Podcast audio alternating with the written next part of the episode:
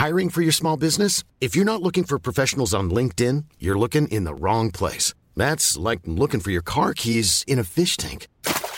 LinkedIn helps you hire professionals you can't find anywhere else, even those who aren't actively searching for a new job but might be open to the perfect role. In a given month, over 70% of LinkedIn users don't even visit other leading job sites. So start looking in the right place. With LinkedIn, you can hire professionals like a professional. Post your free job on linkedin.com slash people today.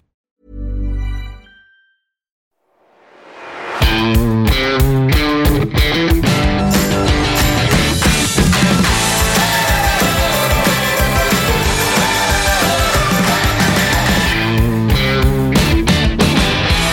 Hallo und herzlich willkommen zu einer mit Sicherheit stark diskutierten Folge im Finanzrocker Podcast. Mein Name ist Dani Kort und heute habe ich mit Marc Friedrich einen Gast, über den bei seinem ersten Auftritt im Finanzrocker Podcast 2016 so viel diskutiert wurde wie nie wieder danach. Und das dürfte sich nach dem neuen Interview auch nicht ändern. Und ich habe ihn eingeladen, weil es der Wunsch von vielen Hörerinnen und Hörern war, ihn erneut einzuladen, weil über ihn vor allem in den Folgen mit Dr. Gerd Kommer und Dr. Nikolaus Braun doch sehr kritisch berichtet wurde. Und vor allem der Sachwertefonds und die Crash-Polemik standen da im Vordergrund. Und deswegen habe ich Marc Friedrich schon im Oktober angefragt, ob er nicht Lust und Zeit hätte, im Januar mit mir ein Interview zu machen. Und er hat auch gleich zugesagt. Und wir sprechen im Interview über die Kritik an seiner Person, über den Sachwertefonds und seine schwache Performance und die hohen Kosten. Aber natürlich auch über den größten Crash aller Zeiten, den Marc Friedrich und Matthias Weig in ihrem neuen Buch für das Jahr 2023 vorhergesagt haben. Darüber hinaus geht es um nicht eingetroffene Aussagen aus dem ersten Interview, bedingungsloses Grundeinkommen und noch eine ganze Menge mehr. An dieser Stelle möchte ich aber noch einmal sagen, dass du über die Aussagen aus dem Interview nachdenken solltest, aber nicht gleich in Panik verfallen solltest.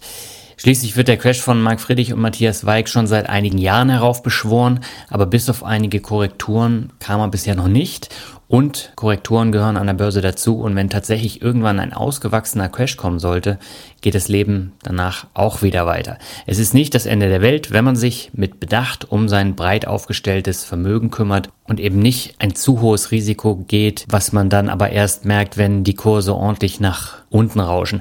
Und ich glaube, das ist auch ein wesentlicher Punkt, auf den man äh, dann achten sollte. Und wir gehen jetzt ab zum Interview mit Marc Friedrich. Auf geht's. Meine Leitung geht heute ins Schwabenland zu Marc Friedrich, den ich schon 2016 im Podcast zu Gast hatte. Und das damalige Interview hat zur am stärksten diskutierten Folge überhaupt im Finanzrocker Podcast geführt. Und nachdem das Thema Crash-Propheten auch in den verschiedenen Podcast-Interviews im vergangenen Jahr immer wieder ein Thema war, kam bei vielen Hörerinnen und Hörern der Wunsch nach einer Neuauflage mit Marc Friedrich auf. Und ich freue mich, dass es gleich geklappt hat und sage willkommen zurück im Finanzrocker Podcast, Herr Friedrich. Ja, hallo, wunderschönen guten Tag. Freut mich, dass Sie gleich zugesagt haben, denn Sie sind ja derzeit auch einer der gefragtesten Interviewgäste im Finanzbereich, wenn ich mir anschaue, wo Sie überall waren in den letzten Wochen. Und das Thema Crash hat ja Hochkonjunktur trotz eines extrem gut laufenden oder gut gelaufenen Börsenjahres 2019. Woher kommt das? Gut, also generell natürlich die Skepsis der Deutschen bezüglich Aktien ist ja leider immer noch sehr, sehr groß, weil die sich die Finger verbrannt haben. Bei mir, also jetzt auch im Buch, geht es nicht nur um, um einen ordinären Börsencrash, sondern um einen generellen Crash. Und zwar, ich habe es im Untertitel geschrieben, Wirtschaft, Politik und Gesellschaft. Und das spüren die Menschen intuitiv, weil wir erleben seit der Finanzkrise 2008 einen historischen Vertrauensverlust der Menschen in die Wirtschaft, aber auch in die Politik und natürlich auch in die Medien. Mhm. Und wir merken auch gesellschaftlich läuft es nicht mehr ganz so rund. Die Ungleichheit nimmt zu. Die berühmte Gap-Lücke zwischen Arm und Reich wird immer größer. Die Ungerechtigkeit steigt an weltweit. Und wir sehen es ja auch an den Protesten weltweit global, dass noch nie so viele Menschen parallel auf die Straße gegangen sind gegen die Eliten, gegen Korruption, gegen Ungleichheit von stabilen Demokratien wie Hongkong oder Chile, aber auch Venezuela, Frankreich. Jedes Wochenende ist da Rambazamba und Libanon und so weiter. Und da sieht man einfach, dass da was aus den Fugen geraten ist. Und dahingehend ist das Buch dann wohl zur richtigen Zeit erschienen und trifft wohl den Nagel auf den Kopf, weil die Unsicherheit intuitiv bei vielen Menschen da ist. Und man traut der Sache nicht mehr, weil wir haben zwar natürlich steigende Börsenpreise, die inflationär natürlich gepusht werden durch die Notenbankpolitik, aber halt auch die Immobilienpreise, die inflationär ansteigen. Und wenn sich halt ein Gutverdiener in den Innenstädten Deutschlands keinen Wohnraum mehr leisten kann, dann äh, merkt man, dass da was wohl aus den Fugen geraten ist. Und all diese Punkte führen wohl dahin, dahingehend dazu, dass das Buch dann tatsächlich äh, von Platz 0 auf 1 eingestiegen ist. Ja, Sie haben mir im Vorgespräch gesagt, das ist gestern erst wieder auf Platz 1 der Spiegel-Bestsellerliste gekommen. Äh, herzlichen Glückwunsch dazu. Tausend Dank. Ja. Sie haben äh, das Buch im Oktober 2019 mit Matthias Weig äh, veröffentlicht und das trägt den reißerischen Titel Der größte Crash aller Zeiten. Haben Sie denn schon ein Datum, wann der kommt und was der Auslöser ist? Ja, und zwar auf Seite 33 sogar mit Datum und Uhrzeit. Nein, Spaß beiseite. Wir haben jetzt einen erstmaligen Zeitfenster genannt und zwar haben wir gesagt, bis spätestens 2023 fällt der Vorhang. Die Gründe sind vielseitig, also das äh, kann man in, in Kürze gar nicht alle äh, runterbrechen, aber ich möchte gerne mal damit anfangen. Mhm. Auf der einen Seite natürlich sind seit 2008 die Probleme nicht gelöst worden, sondern man hat sie lediglich in die Zukunft verschoben mit einem historischen Noten Notenbankexperiment. Man hat die Zinsen auf ein historisches Tief gesenkt und zwar weltweit. Äh, wir haben in Europa immer noch durch die EZB eine Nullzinsphase. Ich habe ja damals schon gesagt beim ersten Buch, dass wir Nullzinsen äh, sehen werden. Mhm. Damals wurde da noch mit dem Kopf geschüttelt. In der Zwischenzeit ist es, ja, denke ich mal, allgemein gut und kann erwartet irgendwie steigende Zinsen. Jetzt gehen wir sogar einen Schritt weiter und erwarten Negativzinsen. Auch in den USA werden wir die Null erreichen, wahrscheinlich schon im Laufe dieses Jahres. Wir hatten jetzt schon drei Zinssenkungen letztes Jahr. Und äh, wir sehen einfach, dass die Notenbanken in der Sackgasse sind. Ja? Also die sind in der Zwickmühle, die können die Zinsen nicht steigen, weil sie sonst die Wirtschaft abwürgen, weil sonst auch viele Länder umkippen, viele Zombie-Unternehmen umkippen und so weiter. Ja, dann haben wir ähm, allein in Europa 2,7 Billionen Euro durch verschiedene Aufkaufprogramme ins System gepumpt, um den Euro am Leben zu erhalten. Wir haben jetzt Refinanzierungen an Staatsanleihen in den Krisenländern Italien, Spanien, Frankreich, ähm, hunderte Milliarden, Billionen, die jetzt in den nächsten Jahren refinanziert finanziert werden müssen, wo die Frage ist, wer kauft die denn noch außer die EZB? Die EZB ist ja schon der größte Käufer der italienischen Staatsanleihen, ja, hat schon ähm, knapp 400 Milliarden da reingebuttert. Jetzt ist die Frage, ähm, die haben die 30 Prozent erreicht, jetzt müssten sie entweder Mandatsüberschreitungen betreten oder halt die Grenzen nochmal weiter auflockern. Ja, das sind alles so die Probleme. Dann haben wir diese berühmten Zombie-Unternehmen in der Eurozone oder weltweit eigentlich. Ne? Die, die Bank of International Settlement geht ähm, von bis zu 15 Prozent in der Eurozone aus an Unternehmen, Unternehmen, die eigentlich unter normalen marktwirtschaftlichen Grundlagen gar nicht mehr existieren dürften.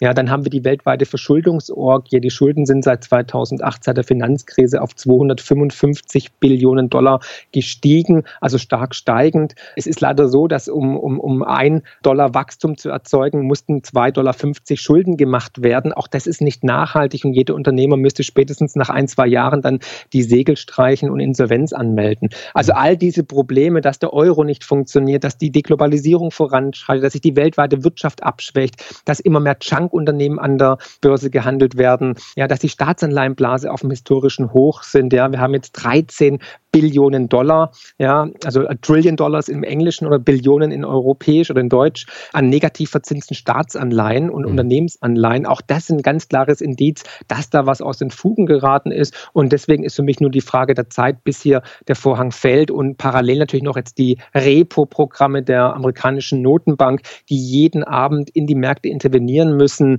Und das anscheinend, obwohl es ja so super läuft, werden trotzdem die Zinsen gesenkt und muss der Markt jeden Abend gepampert werden, weil es da wohl doch ähm, ja, Vertrauensverluste gibt unter, in, innerhalb der Banken, äh, des Bankensektors, aber auch Notwendigkeit gibt, äh, Liquidität äh, de, den Märkten und den Banken zur Verfügung zu stellen.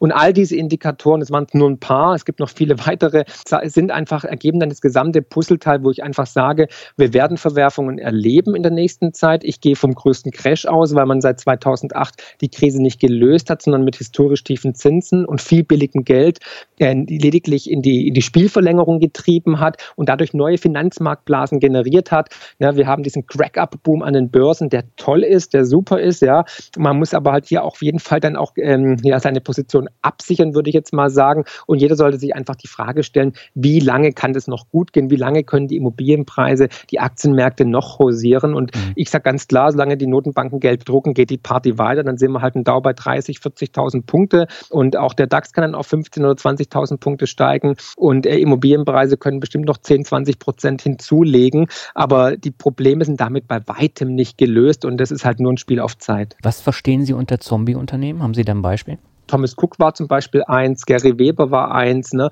Das sind Unternehmen, die praktisch durch ihre normale Geschäftstätigkeit lediglich noch die Zinsen der Kredite zahlen können, aber mhm. keine Tilgung vornehmen können. Die Definition ist überall anders. In den USA sagt man drei Jahre. Ne? Die Unternehmen, die in den letzten drei Jahren durch ihre normale Geschäftstätigkeit nicht tilgen konnten, lediglich die Zinsen bezahlen konnten, vielleicht oftmals sogar die gar nicht mehr, die jedes Mal äh, neue Kredite bedienen müssen, um die äh, Schulden zu refinanzieren. Das sind die sogenannten Zombie-Unternehmen, die praktisch künstlich am Leben erhalten werden mhm. und die nur noch existieren wegen der niedrigen Zinsen. Und in, einem, in einer freien Marktwirtschaft wären die schon längst aussortiert worden, ne, nach der kreativen Zerstörung von Schumpeter, dass schlechte Unternehmen einfach dann irgendwann an die Wand fahren, was völlig normal und auch gesund ist, weil das sind ja Zyklen, die wir auch in der Natur sehen. Mhm. Und diesen Paradigmenwechsel erleben wir halt, dass man jetzt versucht halt krampfhaft diese Unternehmen, oftmals auch Banken, am Leben zu erhalten, weil die halt systemrelevant sind oder weil die sich halt neu verschulden können mit günstigen, niedrigen Zinsen und mit dem billigen Geld der Notenbanken.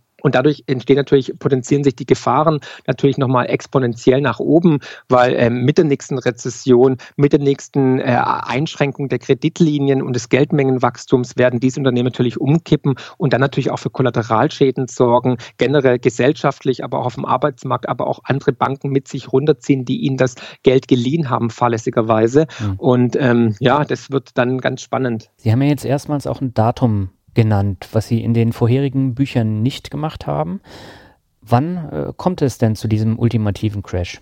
Ja, wie gesagt, bis spätestens 2023. Ich glaube aber schon, dass ähm, wir jetzt schon die ersten Auswirkungen erleben. Also Euler Hermes hat jetzt erst vor ein paar Tagen gesagt, ähm, wir werden steigende Insolvenzen erleben. Wir sehen, wie gesagt, die Aufkaufprogramme der Notenbanken wieder, der EZB, die jetzt schon wieder 20 Milliarden ins System pumpt, die die Zinsen nicht erhöht hat, sondern ähm, ganz im Gegenteil sogar weiter gesenkt hat bei den Einlagefazilität der Banken von 0,4 auf 0,5 Prozent. Auch da warte ich eine Zinssenkung. Die Notenbank in den USA genauso. Weltweit hatten hatten wir Notenbanken, die die Zinsen gesenkt haben. Und all das spricht ganz klar dafür, dass ich glaube, 2020 könnte schon es anfangen, dass es weitere Risse im System gibt. Gerade auch die Repo-Programme sind ein ganz klarer Indikator dafür, dass da was nicht rund läuft, dass da was im Argen liegt. Und das Wirtschaftswachstum der USA ist äh, historisch schwach. Also wir haben immer, ja, immer, immer schwächere ähm, Erholungsphasen eigentlich. Die, die US-Wirtschaft ist um 2,3 Prozent nur noch gewachsen. Wir bräuchten aber drei, vier, fünf Prozent. Aber wir sehen einfach,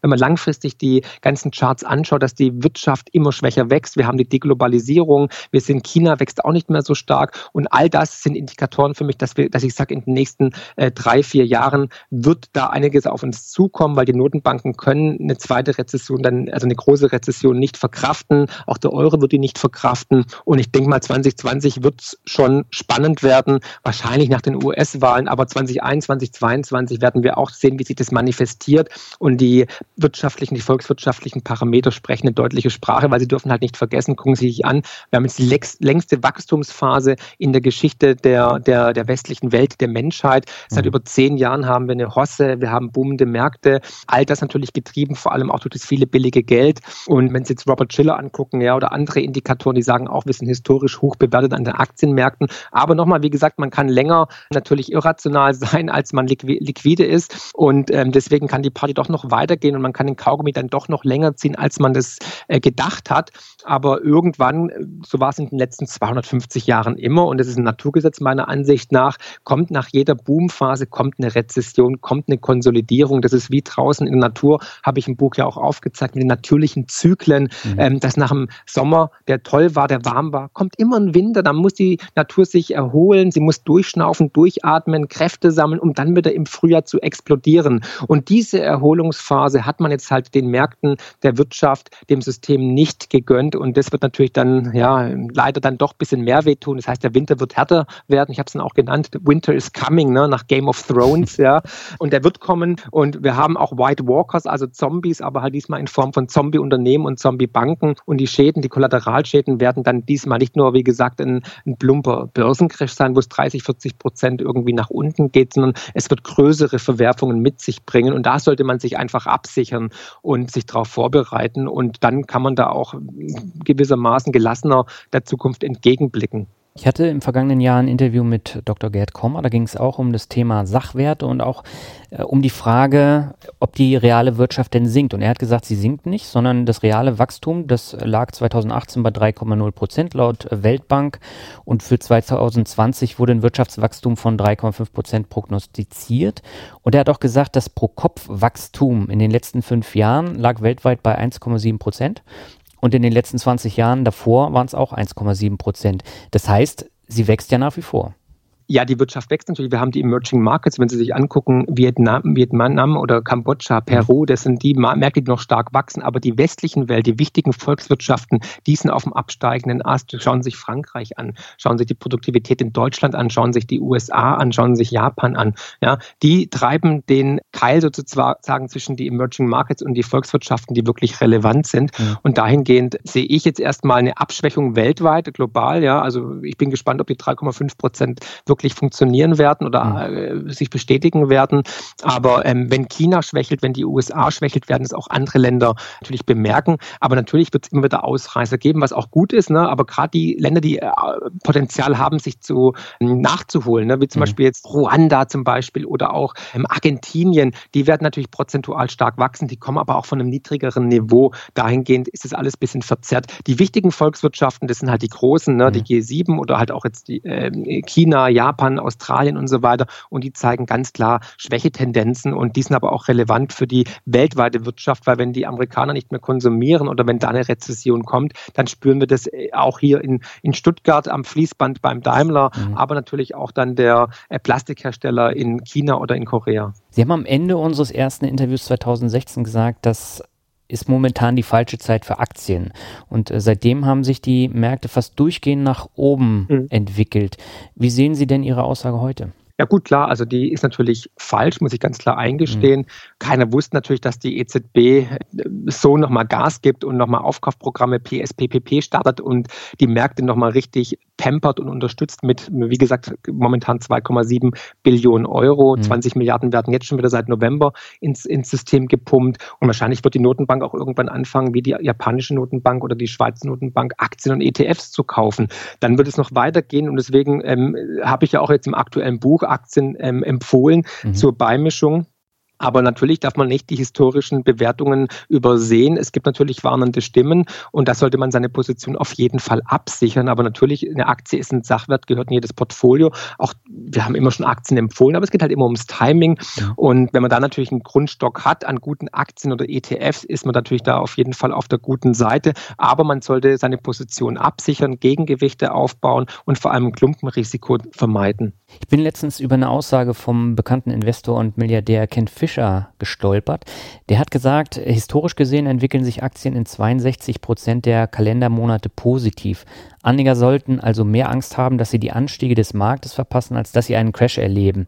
Hat er mit dieser Aussage nicht recht? Hm, es geht immer ums Timing. Ne? Also ja, wenn Sie natürlich ganz, ganz langen Horizont haben, ja, 100 ähm, Jahre, dann mag das bestimmt stimmen.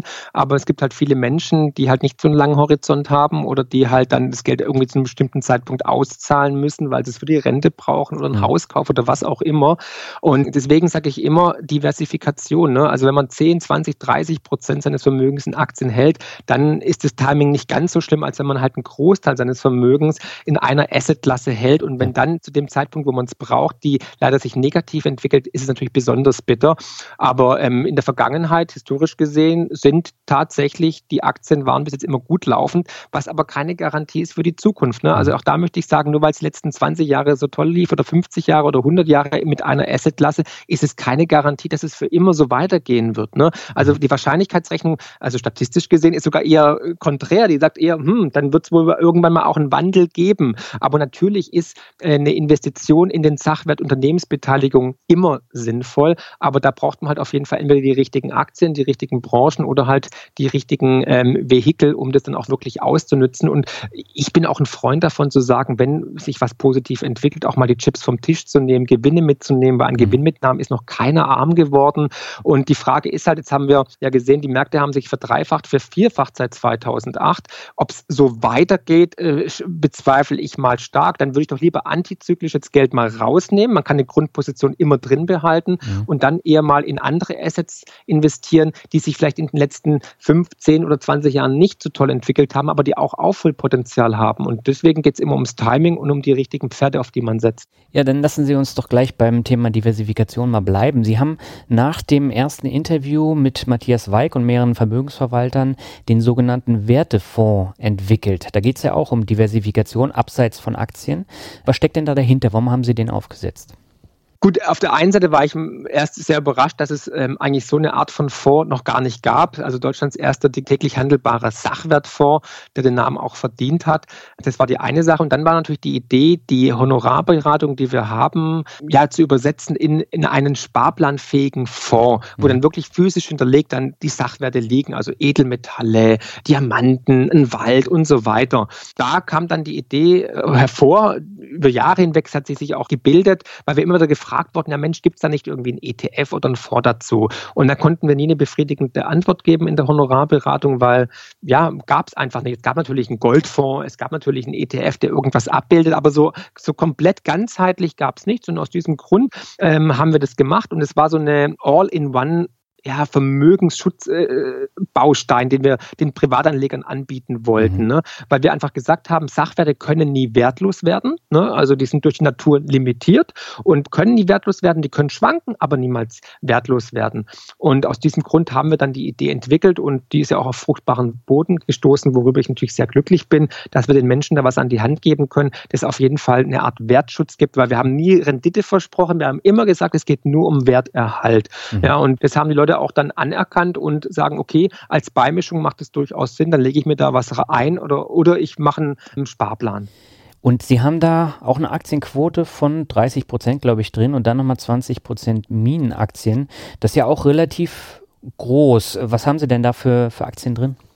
Also wir haben, wie gesagt, Minenaktien drin. Ja, ja äh, Minenaktien sind halt dann die Rohstoffaktien, die halt Kupfer, Gold, Lithium, Silber und so weiter halt fördern. Das sind die Minenaktien. Dann haben wir aber noch eine Aktienquote, weil auch da haben wir diversifiziert innerhalb der Fondsmanagerstruktur. Da haben wir gesagt, wir wollen auch da nicht auf ein Pferd setzen, sondern auch hier diversifizieren, falls der eine Fondsmanager irgendwie sich komplett verläuft, dass der andere das noch ausgleichen kann und sind damit auch ganz gut gefahren. Ja. Der andere äh, Fondsmanager, der äh, orientiert sich an unterbewerteten Unternehmen. Der macht praktisch Stockpicking, der schaut sich an, welche Unternehmen sind laut Bilanzen oder Potenzial äh, unterbewertet, sind sogenannte Übernahmekandidaten. Mhm. Und dahingehend ähm, agiert er so, dass er praktisch Unternehmen kauft, weltweit aus unterschiedlichsten Branchen. Es kann Gesundheitsbranche sein, es kann Medien sein, aber es kann auch Banken sein, ja, wo er sieht, dass der da irgendwie eine Unterbewertung sieht, laut den Bilanzen, laut dem Potenzial. Und dann ähm, ja, steigen wir ein und ähm, erhoffen dann eine Gewinnsteigerung, dass die Unterbewertung erkannt wird vom Markt oder dass sie übernommen werden von anderen Mitbewerbern.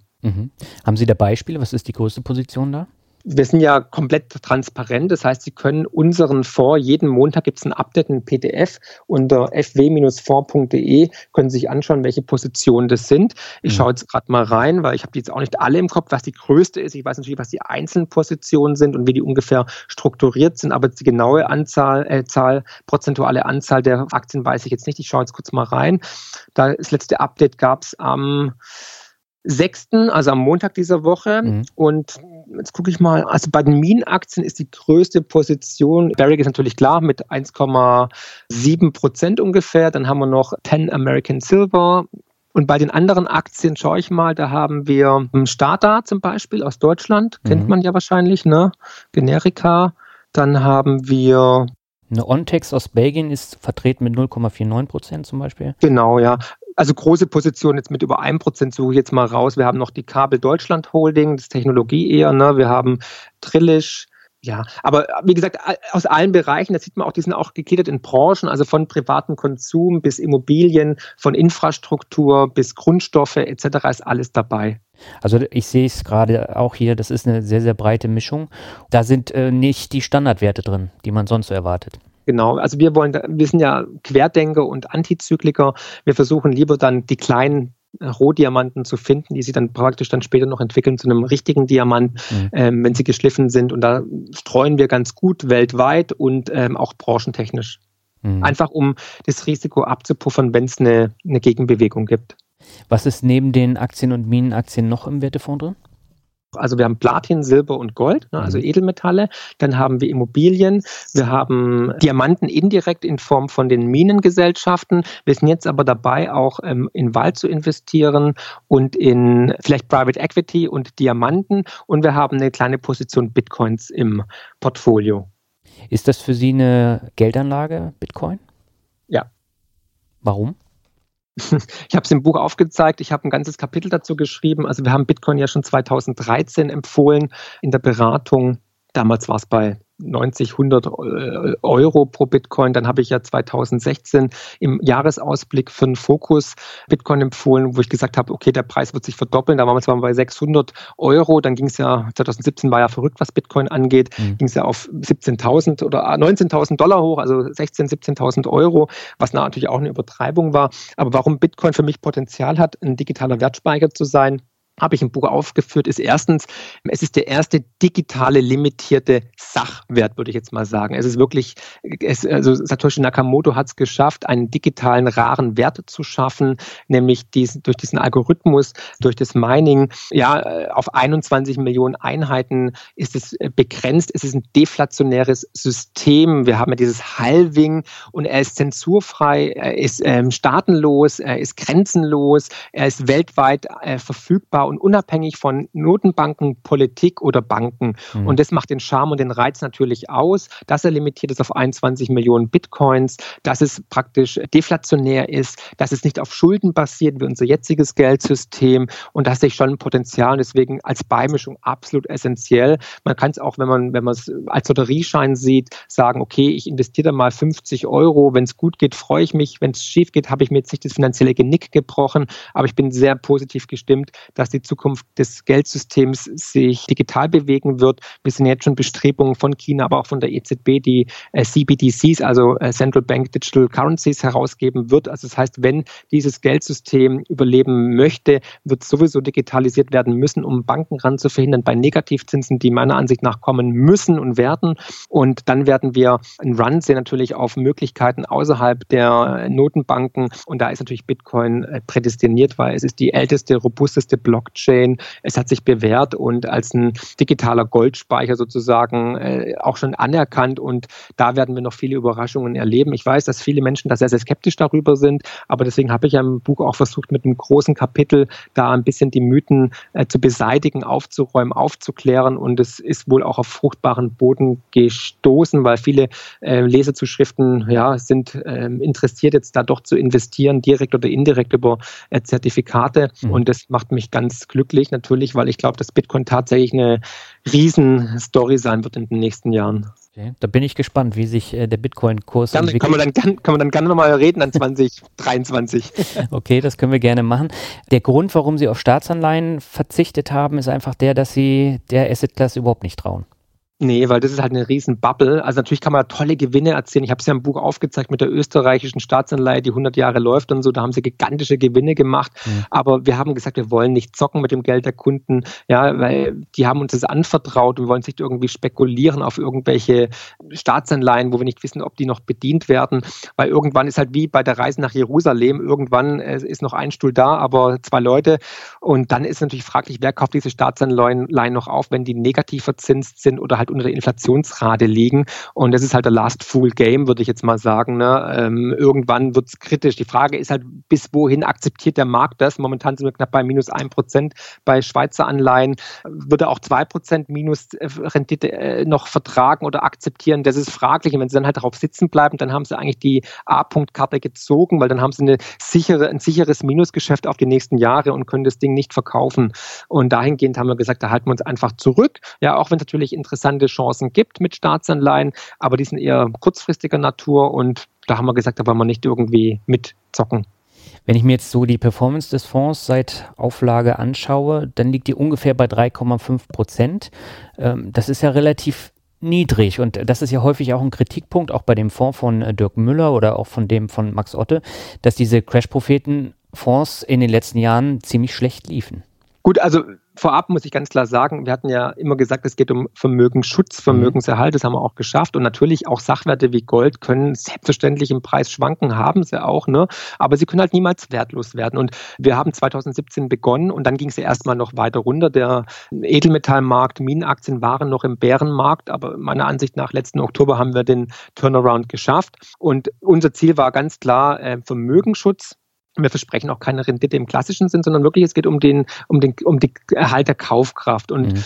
Ja, durch die Anlage in Sachwerte soll diese Kaufkraft erhalten bleiben und unsere Zeit kommt erst noch. Und exemplarisch dafür war ja auch das Jahr 2018, weil da gingen ja die Märkte weltweit runter. Mhm. Und unser Fonds hat genau das gemacht, wofür wir ihn gebaut haben, nämlich er hat sich antizyklisch entwickelt. Er war nicht nur stabil, sondern er ist sogar gestiegen und hat äh, dann auch schon die ersten Märkte outperformed. Also hat sich hat genau das gemacht, wofür er gebaut wurde. Und wir hatten da, wie gesagt, fallende Edelmetallpreise, aber ja, dann 2018 hat er genau das gemacht, wofür wir ihn gebaut haben. Das war sozusagen der Lackmustest und da bin ich ganz glücklich drüber, weil noch ist ja nichts passiert. Jetzt, wenn jetzt wirklich was Großes passieren sollte, ja, dass der Euro umkippt, dass Banken pleite gehen oder dass ja, die Weltwirtschaft in eine Rezession gerät oder vielleicht sogar eine Depression, dann wird sich die wahre Stärke dieses Fonds erst zeigen.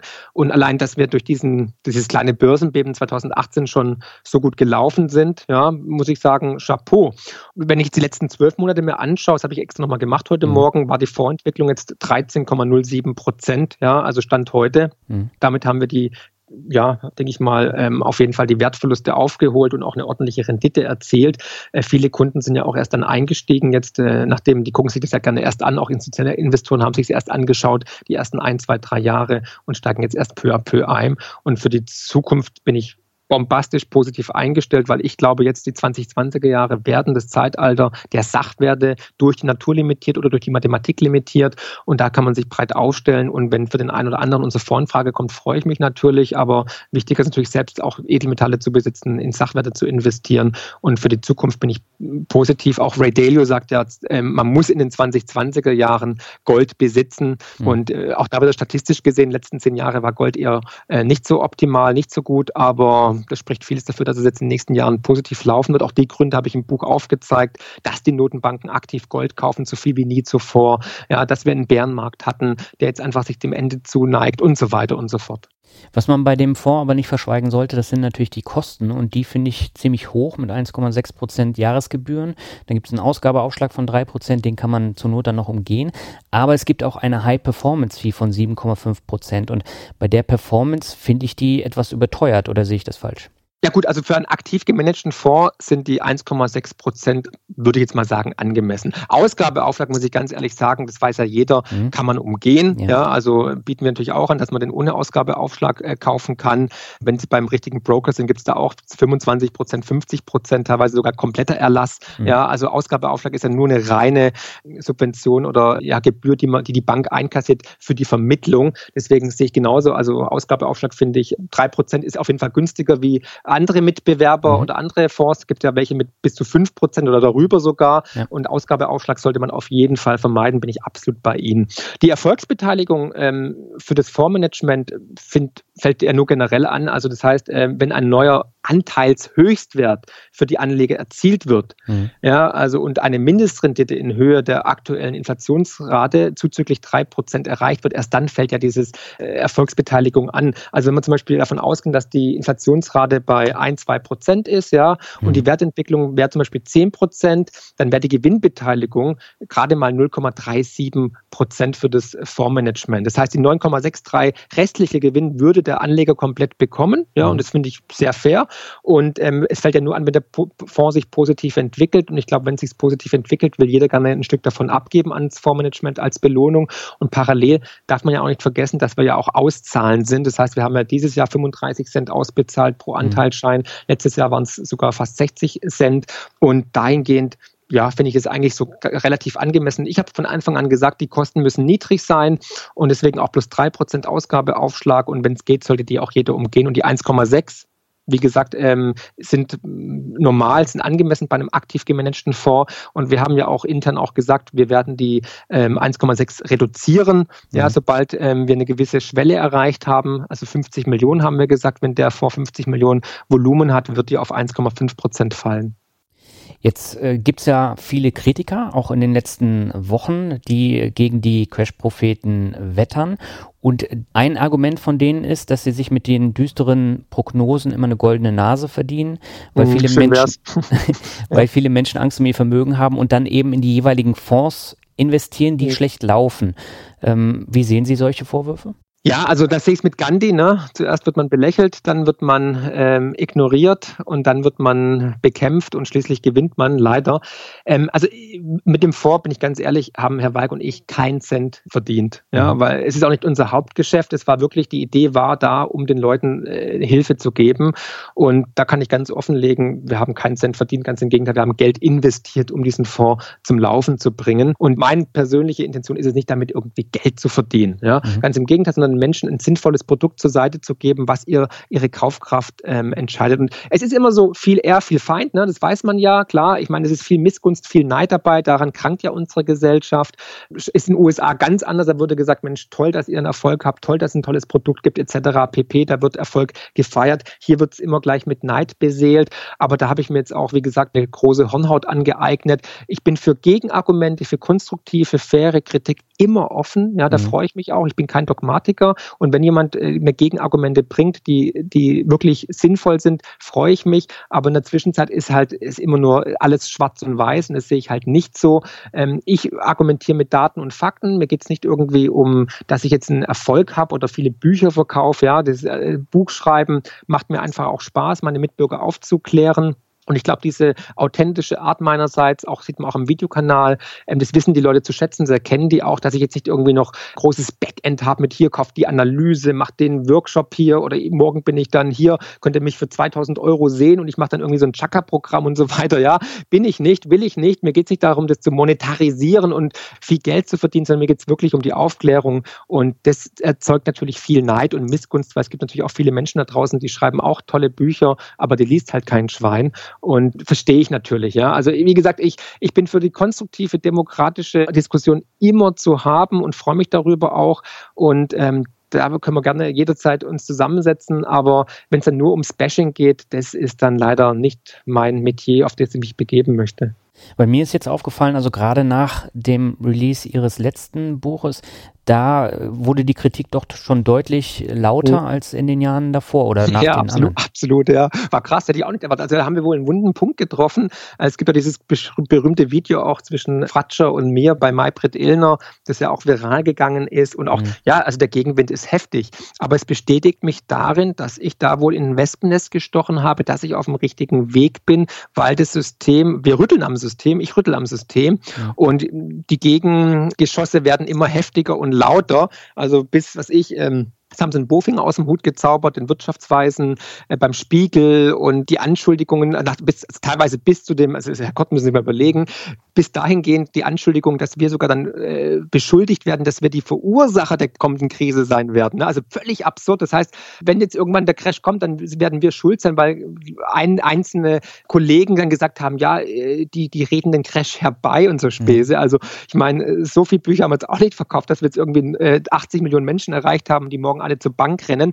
Aber Fakt ist, ja, es, es nimmt abstruse Züge an, was mir aber dann ganz klar zeigt, ich bin da auf dem richtigen Weg. Ja, wir rütteln am System, wir polarisieren und anscheinend haben wir da eine empfindliche Stelle getroffen, dass sich da der ein oder andere Player auch genötigt sieht, gegen uns ähm, zu argumentieren oder versucht zu argumentieren oder gegen uns zu schießen, aber meistens halt ohne, ohne Argumente, sondern meistens nur irgendwie ja mit äh, Ver Verallgemeinerungen, ja, so nach dem mhm. Motto, nö, gab's nicht, kann nicht sein, soll nicht sein. Ja. Ja, bei Ihnen wird ja auch häufig dann immer so sehr dunkler Populismus vorgeworfen. Ja, das ist natürlich klar. Also äh, Verschwörungstheoretiker, Populist, er möchte ich auch erwähnen, das erste Mal, als wir das Geldsystem erklärt haben, wie Geld geschöpft wird, also mhm. Girard-Geldschöpfung 2012, da hat es dann auch bei der NZZ geheißen, Verschwörungstheorie und ähm, es stimmt doch gar nicht. In der Zwischenzeit ist die Girard-Geldschöpfung sogar auf der Webseite der Bundesbank genauso beschrieben, wie wir es im Buch beschrieben haben. Auch das kann ich als teilweise einen Erfolg sehen, dass wir die Notenbanken dazu gebracht haben, die Bundesbank ähm, zu offenbaren, dass Geld tatsächlich hauptsächlich auch von privaten Institutionen und Banken geschöpft wird durch die Kreditvergabe. Da bin ich sehr glücklich und stolz darüber. Mhm. Und Populismus möchte ich mal dahingehend stellen, also wenn, also Populismus kommt ja aus dem Lateinischen Populare, dass man was verständlich fürs Volk sozusagen erzählt oder übersetzt, dann bin ich wohl ein Populist, ja. Aber ähm, ich möchte die Menschen erreichen und die Komplexität der Finanzmärkte, des Geldsystems in eine verständliche Sprache zu übersetzen, meinen Mitmenschen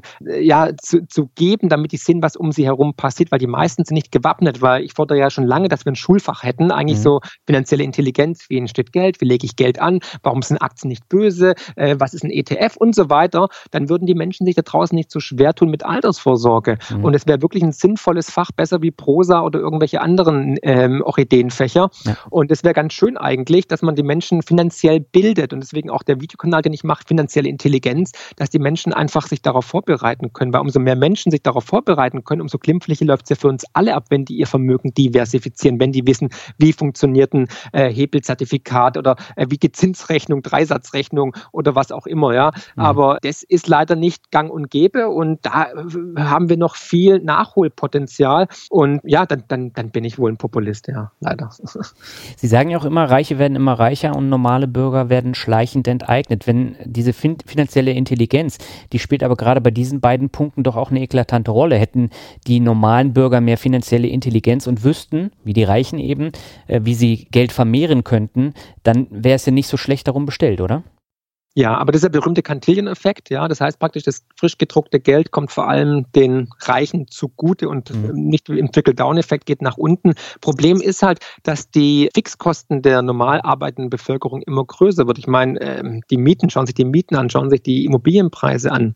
Lebensmittelpreise, die Ausgaben werden immer größer. Meist, die meisten haben gar kein Geld oder Zeit mehr, ähm, sich mit Finanzen zu, äh, auseinanderzusetzen oder zu investieren. Ja. Und dahingehend wird es immer schwieriger, weil ja Geld fürs Alter heranzuschaffen oder sich adäquat Vermögensschutz aufzubauen, weil ja, wir wissen alle, Lebensversicherungen funktionieren nicht mehr. Mhm. Riester hat nicht geklappt, war ein reines Subventionsprogramm für die Versicherung von der SPD und von vor allem von Herrn Schröder für seinen Kumpel äh, Maschmeyer, ne? Mhm. Ähm, und, und, so weiter und so fort. Bausparverträge sind auch vorbei, ja. Äh, Geld auf dem Konto macht auch keinen Sinn mehr, was natürlich vor allem für mich als Schwaben bitter ist, weil früher gab es noch äh, drei, vier, fünf, sechs, sieben Prozent und in der Zwischenzeit sind wir bei 0 Prozent. Man muss noch Kontoführungsgebühren zahlen und bald kommen die Negativzinsen. Ja? Also dahingehend ist es einfach eine neue Zeitrechnung, diesen Paradigmenwechsel, den ich ja auch im Buch ausgemacht habe.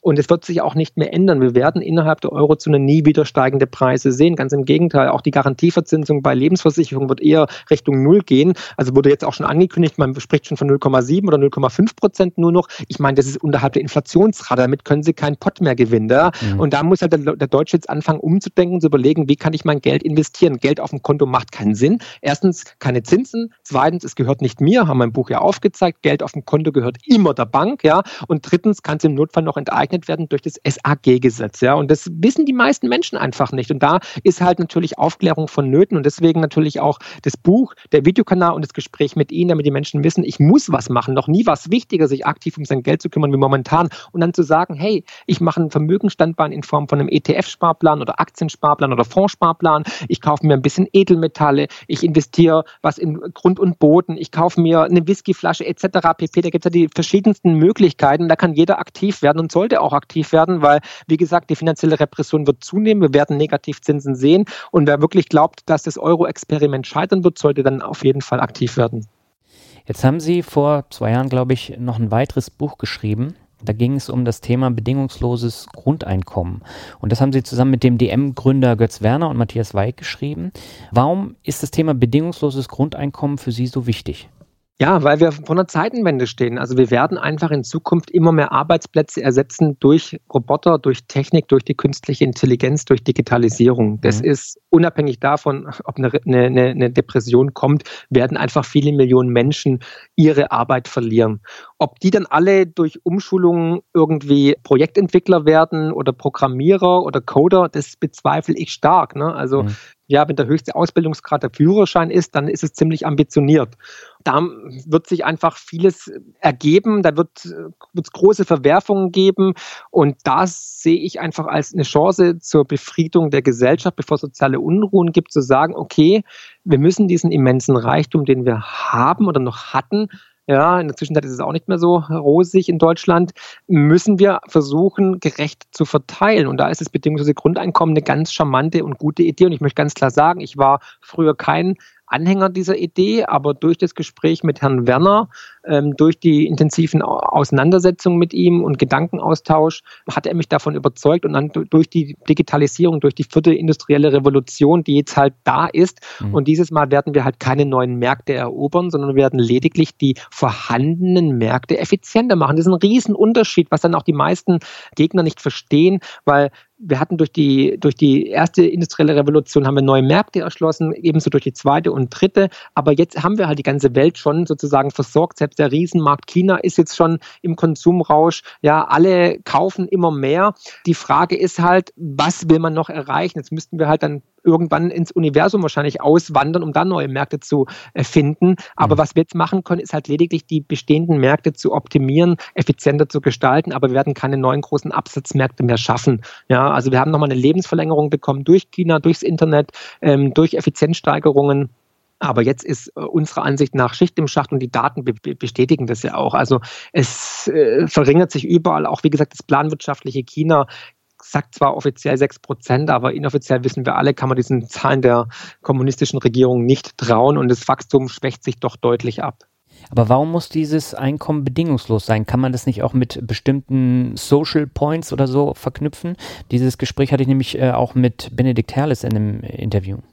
Ja, wie wir das denn gestalten, das ist dann individuell. Wir können ja darüber mal eine, eine Volksabstimmung machen, wie wir das sehen. Es wär, würde halt einfach der Gesellschaft, den Menschen ganz viel Angst nehmen. Und Angst ist immer schlecht. Ja, also überlegen Sie mal, Sie haben da draußen viele, viele Millionen Menschen, mhm. die von ihrer Händearbeit nicht leben können. Wir haben den größten Niedriglohnsektor Europas mit über neun Millionen Menschen, die jetzt schon wissen, dass sie eigentlich in Altersarmut ja, landen werden, weil sie mhm. können nichts ansparen, vor allem nicht in der Nullzinsphase. Macht es auch gar keinen Sinn. Die kommen gerade so über die Runden, können die Miete bezahlen, die Steuern bezahlen, gehen noch was essen, das war's dann aber auch.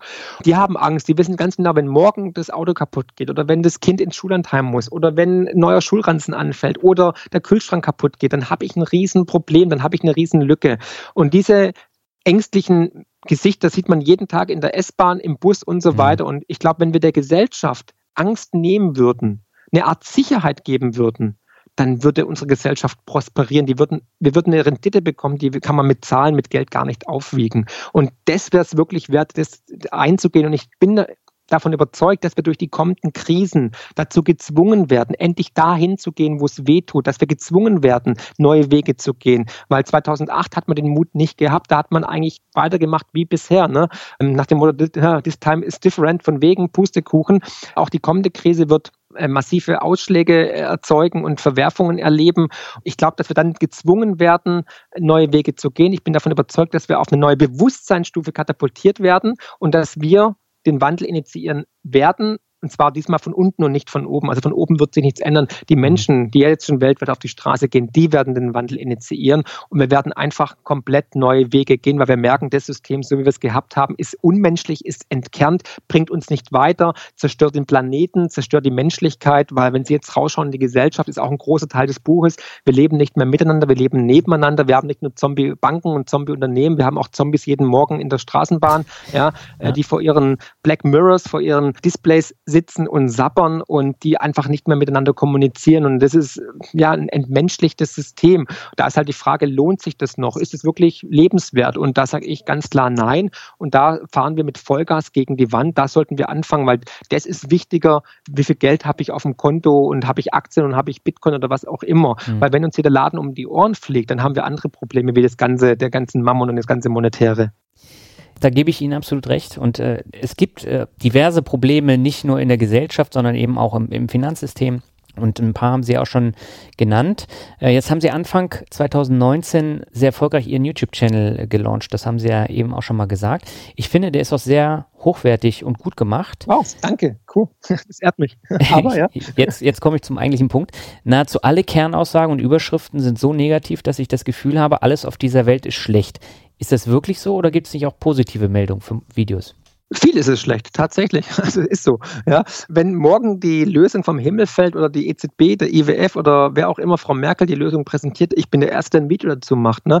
Ich will auf die Missstände hinweisen. Mhm. Wer schöne Nachrichten will, der kann natürlich dann auch irgendwie ähm, ARD oder ZDF gucken. Ne? Aber wir wollen natürlich dahin gehen, wo es weh tut, wo, wo wir die großen Missstände sehen. Und ich beende ja jedes Video mit dem schönen Satz, die Welt da draußen ist besser, als wir immer glauben, weil die Welt ist besser. Ja, Ich mhm. meine, die Menschen, sie wird besser. Die Menschen äh, werden immer mehr, die aufwachen, die das registrieren, die eine Veränderung initiieren wollen, die merken, dass hier was falsch läuft. Ich meine, dieser bombastische Anstieg war der schnellst wachsende Finanz- und Wirtschaftskanal in Deutschland mhm. äh, von null auf knapp, was ich, 68.000 Abonnenten, ja. ähm, spricht dafür, dass die Menschen da draußen, dass es da 68.000 Menschen gibt, die gut sind und wahrscheinlich noch viel, viel mehr, die halt einfach noch nicht den Videokanal entdeckt haben oder ihren Podcast. Ja. ja. Ich glaube an das Gute im Menschen, ja, und da bin ich absolut bullish, wenn es um Menschheit geht, weil wir haben jede Krise überstanden und wir haben durch die meisten Krisen auch gelernt. Jetzt stehen wir vor einer extrem großen Krise und jede Krise ist immer auch eine Chance und eine Krise ist ja auch ein Indikator dafür, dass was nicht gut läuft, dass ein System krank ist. Mhm. Und jetzt sind wir im Dauerkrisenmodus. Also eigentlich ist das System äh, unheilbar krank, ja, aber dadurch kann auch eine gigantische Chance für uns als Menschheit entstehen, wenn wir die richtigen Lehren daraus ziehen. Und ich bin sehr, sehr positiv gestimmt, dass wir das tun werden. Es wird zwar wehtun, weil wir wissen immer, jede Heilung, jede Genesung geht einher mit mit Schmerzen. Ja, es gibt keine Heilung ohne Schmerzen aber danach geht es einem auch besser. Ja? Und deswegen bin ich sehr, sehr positiv gestimmt, was die Zukunft angeht. Erstmal natürlich wird es eine Erstverschlimmerung geben, aber danach wird es dann auch viel, viel besser werden. Deswegen gehe ich auch von einem goldenen Zeitalter, also nicht nur monetär, sondern auch also bezüglich Gold, sondern auch für die Menschheit aus, dass wir wirklich auf eine neue Bewusstseinsstufe kommen, weil wir einfach merken werden, was hier schief lief. Und wir sehen ja jetzt schon, dass die ersten Risse im System ähm, da sind. Ich meine, den Volksparteien laufen weltweit die Menschen davon. Ich meine, schauen sich die Wahl in, in Thüringen an. Da haben mhm. der linke und rechte Rand erstmalig die Mehrheit erreicht. Das ist ein absolutes Alarmsignal meiner Ansicht nach. Ne? Mhm. Wir haben den Brexit, ja, wir haben äh, politische Parteien, populistische Parteien, ne, wie es ja immer so schön heißt, am linken und rechten Rand, die immer stärker werden und zwar weltweit. Millionen von Menschen, die auf die Straße gehen, etc. pp. Sie nennen es und das zeigt ganz klar, dass wir diesen Zykluswechsel gerade erleben und der ist nicht aufzuhalten, weil das ist eine Art Naturgewalt. Was ich an dem YouTube-Kanal noch wirklich beeindruckend finde, Sie haben ja 50.000, 80.000, 94.000 Aufrufe da pro Video und die äh, positiven Bewertungen, die liegen alle bei 97, 98, 99 Prozent. Und das ist schon sehr, sehr selten. Das spricht natürlich auf der anderen Seite auch für die Qualität, würde ich sagen. Vielen Dank. Ja, ähm, macht mich auch unglaublich dankbar und demütig und stolz und freut mich sehr, dass es so gut ankommt. Und klar gibt es auch Videos, die mal nicht so gut ankommen, aber mhm. generell ist die Tendenz tatsächlich sehr, sehr positiv. Ja, spricht für sich, auch, auch der Wachstum und so. Ich habe ja auch mit, mit YouTube geredet, die sind ja auch völlig bufft, weil normalerweise gibt es äh, ja irgendwelche internen Algorithmen, die sowas verhindern, so einen schnellen Wachstum und so. Aber mhm. den Leuten scheint der Content zu gefallen. Ich habe da wohl eine Nische gefunden, beziehungsweise eine Marktlücke gefunden dass die Menschen da einfach merken, okay, da gibt es Informationsbedarf. Auch das ist ein Indikator dafür, dass die Menschen sich andersweitig informieren wollen, dass die ähm, die Sachen hinterfragen wollen. Auch deswegen habe ich ja geschrieben, dass die Medien ja auch immer einen größeren Vertrauensverlust erleben, weil sie halt nicht mehr objektiv Bericht erstatten. Und da möchte ich halt die wichtigen Themen, die die Menschen umtreibt, natürlich auf, auf, auf, auf, auf, auf Bild bringen, äh, mhm. auf den Kanal bringen, damit die wissen, was passiert. SAG-Gesetz. Ne? Ich meine, wissen Sie, was das SAG-Gesetz ist? Ich habe es noch im, im äh, Programm für, für das Word Shuffle.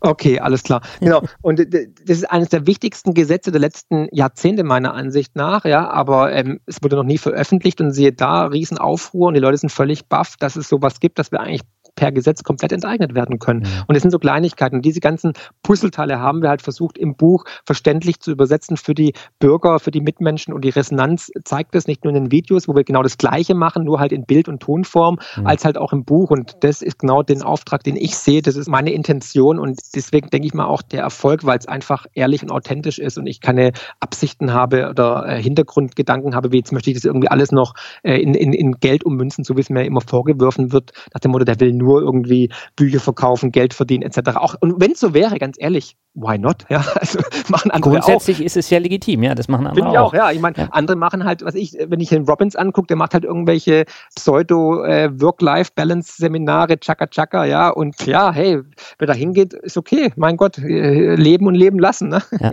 ja, ja, das stimmt. Aber wenn man sich jetzt so andere Videos anschaut, wo Sie äh, auch mit äh, Herrn Weig dann zusammen auftreten, da sind die Bewertungen deutlich kritischer und negativer. Habe ich nicht gesehen, aber das ist wahrscheinlich wegen Herrn Weig.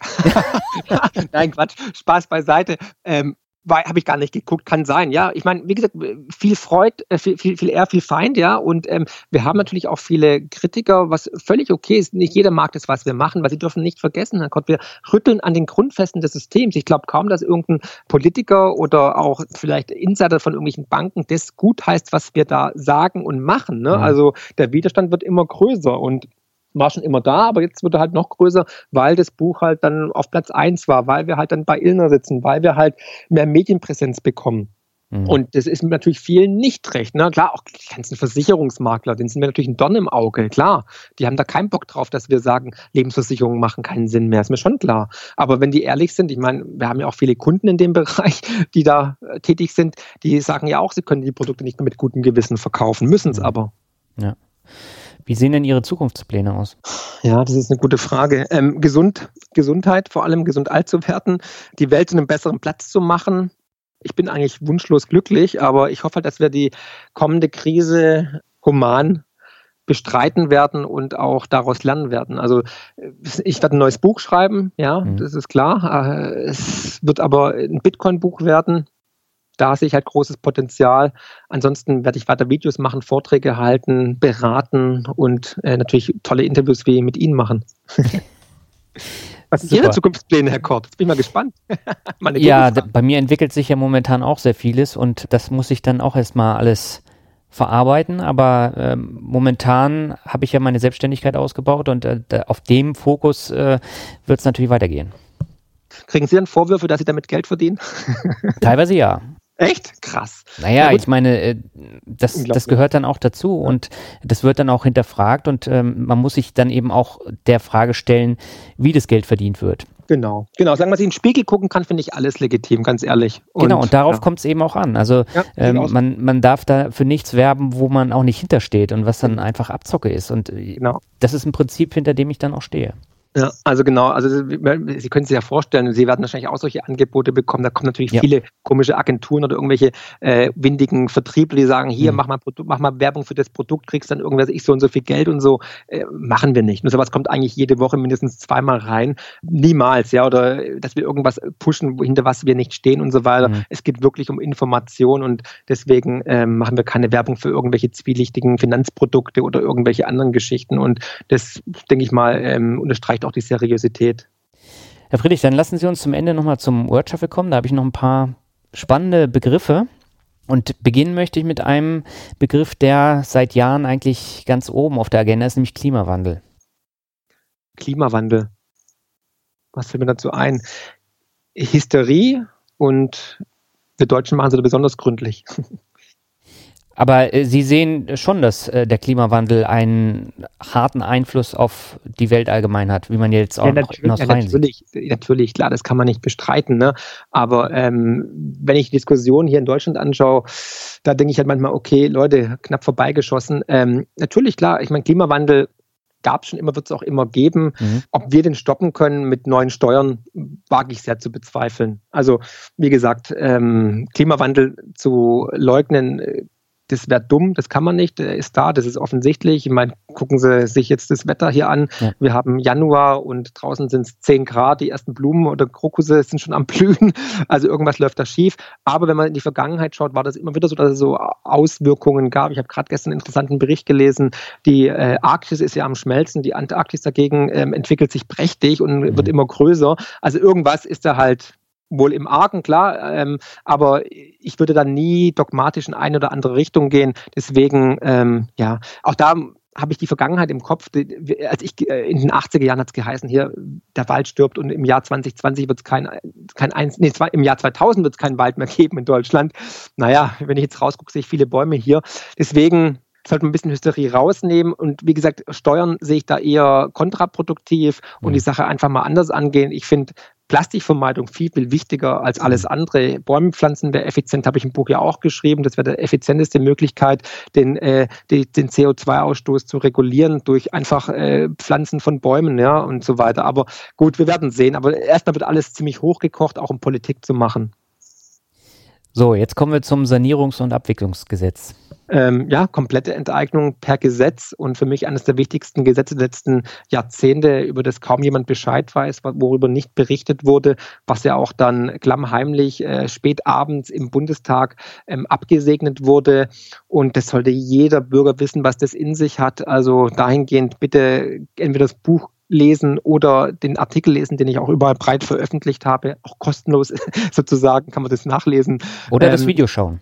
Oder das Video schauen, noch besser, genau, mhm. genau, da wird es kompakt in wenigen Minuten runtergebrochen mit allen Quellen und Links, dass jeder Bankkunde eigentlich per Gesetz enteignet werden kann, entweder in Form von Aktien des Instituts, dass das Kontoguthaben in Aktien umgewandelt wird, die dann auch auf Null runtergewertet werden können oder dass halt Beträge einfach konfisziert oder enteignet werden. Mhm.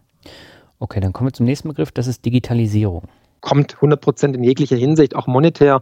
Wir erleben ja gerade die Evolution des Geldes. Ja, also mhm. Bitcoin habe ich ja vorhin schon erwähnt. Wir werden digitale Kryptowährungen sehen, von äh, Staaten herausgegeben. Digitalisierung wird unseren Tag und unser Leben immer mehr beherrschen, mit Vor- und Nachteilen. Es hat immer alles zwei Seiten. Es gibt keine äh, eierlegende Wollmilchsau. Das sehen wir jetzt auch in der Globalisierung. Die hat uns 30, 40 Jahre weltweit Wohlstand gebracht, aber jetzt zeigt sich halt auch die Nachteile. Wir sitzen alle in einem Boot. Das heißt, wenn irgendwo was passiert, spüren wir das sofort, hören sofort, sehen sofort.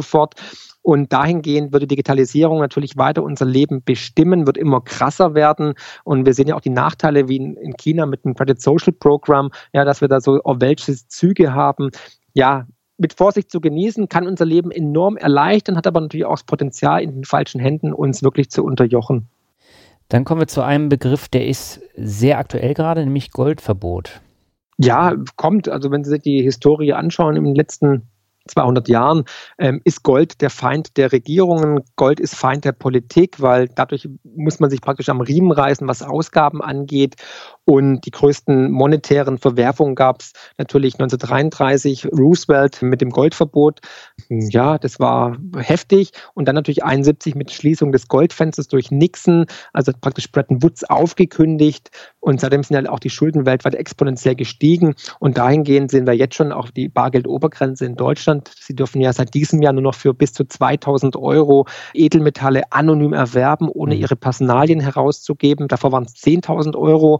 Davor waren es 15.000 Euro. Übrigens ist auch Prognosen von unserer Seite aus, die jetzt eingetroffen sind. Da haben wir schon, bevor das diskutiert wurde, gesagt, es wird reduziert werden. Wir sind von erstmal 5.000 ausgegangen, aber die Deutschen haben sie da übertrieben auf 2.000. Und irgendwann vielleicht wird es ganz verboten und dann vielleicht auch wieder eine Mehrwertsteuer und dann irgendwann wird vielleicht sogar das Gold wieder konfisziert, weil, wie gesagt, Gold ist einfach der Feind der Politiker, die mit Geld nicht umgehen können, die gerne immer sich weiter verschulden.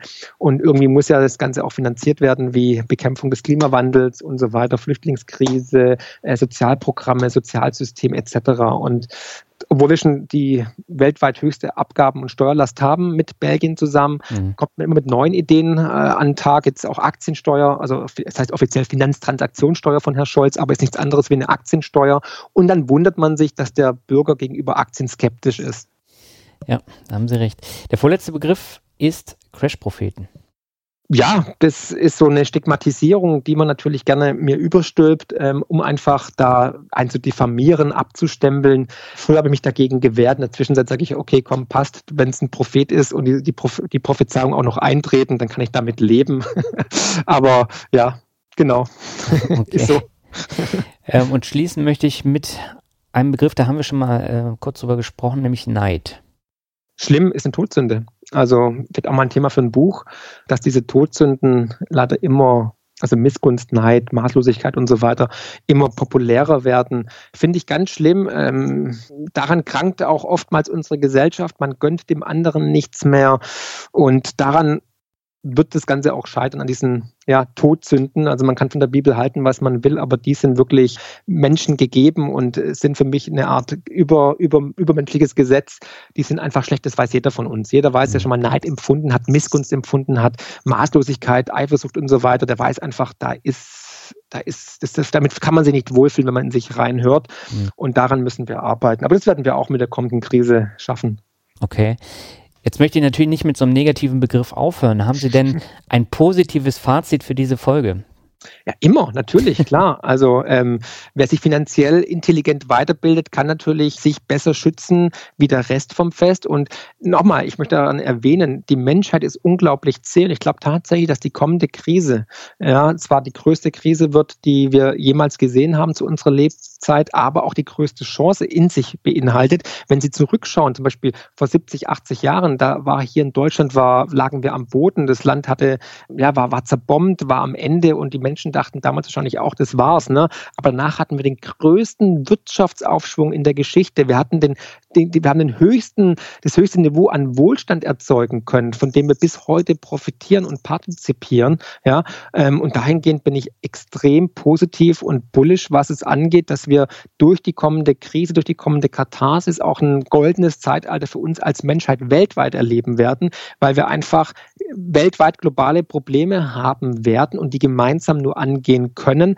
als Menschheit zusammen und dass wir ja aufeinander zugehen und Brücken bauen. Und da glaube ich, dass wir wirklich dieses reinigende Gewitter benötigen, um uns wieder um wieder ein menschlicheres System zu schaffen, miteinander zu leben, statt gegeneinander zu leben und ein menschlicheres, faireres, demokratischeres Gesellschaftssystem Wirtschafts- und Finanzsystem zu bauen. Davon bin ich fest überzeugt, weil wenn hier, wie gesagt, der Karren an die Wand fährt, dann werden wir erkennen, was falsch und was richtig ist und werden einfach mal in uns gehen und fragen, wie wollen wir eigentlich in Zukunft leben? Wollen wir noch in diesem Hamsterrad sein, das nur wenigen dient oder wollen wir ein System schaffen, das weltweit vielleicht irgendwie allen zugutekommt? Und da bin ich sehr positiv überzeugt, dass wir durch die äußeren Umstände gezwungen werden und auch die Einsicht haben werden, dass es anders auch möglich ist.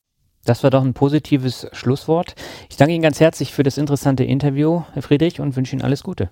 Sehr gerne, Herr Kott. Ihnen auch und auch den Zuhörern natürlich. Jederzeit gerne wieder. Ja, soweit das sehr interessante Interview mit Marc Friedrich. Und ich habe im Vorfeld äh, mir wirklich Gedanken gemacht, wie ich bei diesem Interview vorgehen sollte, weil auf der einen Seite sollte es natürlich kritisch sein und auf der anderen Seite möchte ich aber meine normale Art der Interviewführung beibehalten. Und jetzt habe ich versucht, so einen Zwischenschritt zu gehen und ich hoffe, dir hat es gefallen. Aber in meinen Augen hätte es keinen Sinn gemacht, da von vornherein ultra kritisch ranzugehen, weil dann hätte ich Marc Friedrich gar nicht einladen brauchen, weil äh, so eine reine Debatte mit Pro und Contra führt in meinen Augen zu nichts und deswegen habe ich mich für diese Art des Interviews entschieden. Ja, bevor wir zum Ende kommen, habe ich noch zwei Bewertungen für dich. Die erste stammt von Arbeiterameise Andu. Ist auch ein geiler Name. Er schreibt interessante Themen auf vielen Ebenen. Hallo Daniel, vielen Dank für diesen Podcast. Nach dem Behandeln der absoluten Basics bietet jede Folge einen Mehrwert auf teilweise sehr unterschiedlichen Gebieten. Bei den meisten Podcasts picke ich mir nur die Folgen heraus, bei denen mich bereits der Titel anspricht. Hier ist es aber nicht so. Ich kann aus jeder Folge etwas mitnehmen und andere Ansichten kennenlernen. Ich hoffe, es kommen noch viele Folgen dazu. Ja, Ando, ich danke dir ganz herzlich für die Bewertung und es freut mich wirklich, dass du dir die Folgen dann noch ganz anhörst und nicht nur auf den Titel achtest. Wobei ich tatsächlich sagen muss, der Titel macht fünf bis zehntausend Hörer aus. Und wenn ich mal einen Titel habe, den ich ja nicht so greifen kann vom, vom Interview, und von den Aussagen im Interview, dann äh, wird die Folge deutlich schlechter abgerufen, als wenn ich jetzt sowas habe wie äh, mit 40 in Rente oder so, was sehr äh, ja, Clickbait-mäßig ist, wobei es natürlich auch gepasst hat, aber da habe ich tatsächlich immer eine Herausforderung, da so passende Überschriften zu finden, die dafür sorgen, dass viele Leute dann auch in den Podcast reinhören. Also das ist, glaube ich, immer die größte Herausforderung bei den ganzen Podcast-Folgen, weil man kann in fünf, sechs Wörtern nicht den Inhalt aus 60 oder 90 Minuten äh, schaffen. Aber wie gesagt, bei dir ist es ja nicht so, du hörst ja trotzdem in die Folgen rein und äh, ja, vielen Dank für die Bewertung. Und die zweite und letzte für heute stammt von Sarah und äh, Sarah schreibt tausend Dank. Meine erste iTunes-Bewertung seit September 2015 höre ich jede Folge und habe meine Finanzen geordnet und vom negativen in den positiven Zahlenbereich gedreht. Danke, Daniel. Ich höre viele Podcasts und schätze die von Anfang an überdurchschnittliche Soundqualität. Mir ist das Was wichtiger als das Wie. Inhalt sticht Mikro. Dankeschön für jede Minute, die du für uns in deine genialen Podcasts investierst. Let's Rock, Sarah. Sarah, herzlichen Dank für die tolle Bewertung. Du hast mir ja auch schon eine E-Mail geschrieben und dich da auch nochmal bedankt und ich finde es großartig, wenn ich mit meinem Podcast oder auch mit der Finanzvisier Rock, dem zweiten Podcast, Leute dazu bringen kann, was Positives rauszuziehen, was Positives umzusetzen. Und dann hat sich der ganze Aufwand auf jeden Fall gelohnt. Und bei dir hat es sich ja in mehrfacher Art und Weise schon bemerkbar gemacht. Das freut mich sehr. Und ja, wie gesagt, die Soundqualität, die war am Anfang nicht überdurchschnittlich, sondern ziemlich schlecht.